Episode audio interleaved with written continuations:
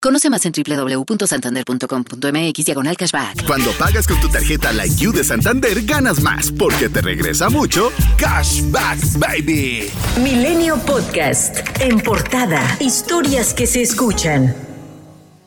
A unos días del diálogo de alto nivel sobre seguridad, el presidente de México, Andrés Manuel López Obrador, y el estadounidense Joe Biden conversaron por teléfono. La Casa Blanca informó que los presidentes discutieron los esfuerzos conjuntos para gestionar la migración tras el acuerdo que ha dejado a miles de venezolanos a su suerte. La Casa Blanca también reportó que los presidentes revisaron la cooperación en seguridad y reafirmaron su compromiso con la cooperación económica de América del Norte. Del lado mexicano, López Obrador calificó la llamada como cordial. Dijo que el presidente estadounidense confirmó que visitará México para participar en la cumbre de América del Norte en diciembre. Marcelo Ebrard también celebró la cordialidad en la relación entre ambos países y el nuevo acuerdo para regular el flujo de migrantes hacia Estados Unidos, donde se garantizaron 64 mil visas de trabajo temporal no agrícola para mexicanos y centroamericanos, pero también se limitó a 24 mil para venezolanos. Ha provocado que miles de personas se encuentren varadas en distintos puntos del país. Fue una experiencia muy dura porque es algo que no esperaba, ¿no? Es algo, por ejemplo, yo ingresé el 10 y a mí me sacaron el sábado y supuestamente el proceso empezó el 12 y porque sacan a las personas que ya estaban antes. Yo soy uno también, un venezolano que ingresé hace allá. Oye, ¿cómo anhelaba yo ver a los gringos allá? Y no me pedí la oye, cómo nos trataron. Duré varios días con mi hija, le dio fiebre, nos metieron en una broma que era para 90 personas y habíamos como 500.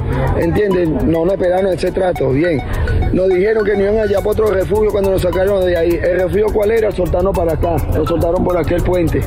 En tanto, reiteran su llamado a las autoridades de los tres niveles a que brinden seguridad, ya que algunas presuntamente fueron víctimas de violación y su integridad corre peligro. Los congresos de Sinaloa y Ciudad de México aprobaron el dictamen para mantener al ejército en las labores de seguridad pública hasta el 2028. En la capital del país, el PRI acompañó la votación a favor junto a Morena y sus aliados. Guadalupe Morales Rubio, diputada de Morena, dijo lo siguiente. Pero tenemos altura de miras y por ello, sin mezquindad, vamos a aprobar esta reforma constitucional para que el siguiente gobierno, sea de quien sea, disponga de las mismas posibilidades frente a la tarea de seguridad. ¿Y cuál es la aspiración que este proyecto político tiene en materia de seguridad? La respuesta está a la vista de todas y todos en esta ciudad, que también gobernó hoy nuestro presidente Andrés Manuel López Obrador. Mientras que en Sinaloa el PRI no acompañó al partido del gobierno. La bancada de Movimiento Ciudadano en la Cámara de Diputados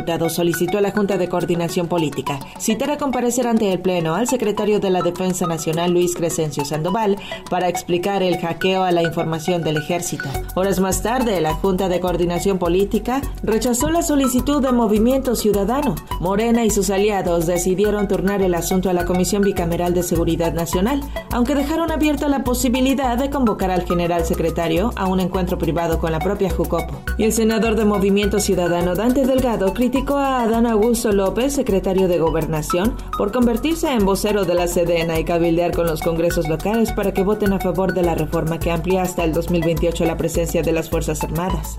Adán Augusto, serénese, deje de ofender la inteligencia de la sociedad que desea contar con un sistema de seguridad pública que el gobierno por el que usted habla se niega a respaldar por una sola razón, su, su incapacidad y ineficaz, e ineficacia en la acción de gobierno. Mientras que el gobernador de Jalisco, Enrique Alfaro, respondió al secretario de Gobernación que hay más violencia en 10 estados gobernados por Morena, luego de que Adán Augusto dijo que hay baños de sangre en Guanajuato, Jalisco y otros estados. Al secretario con ofensas y con mentiras, eh, porque seguir hablando de un tema tan delicado como ese de la seguridad en esos términos me parece que es un grave error y una terrible irresponsabilidad.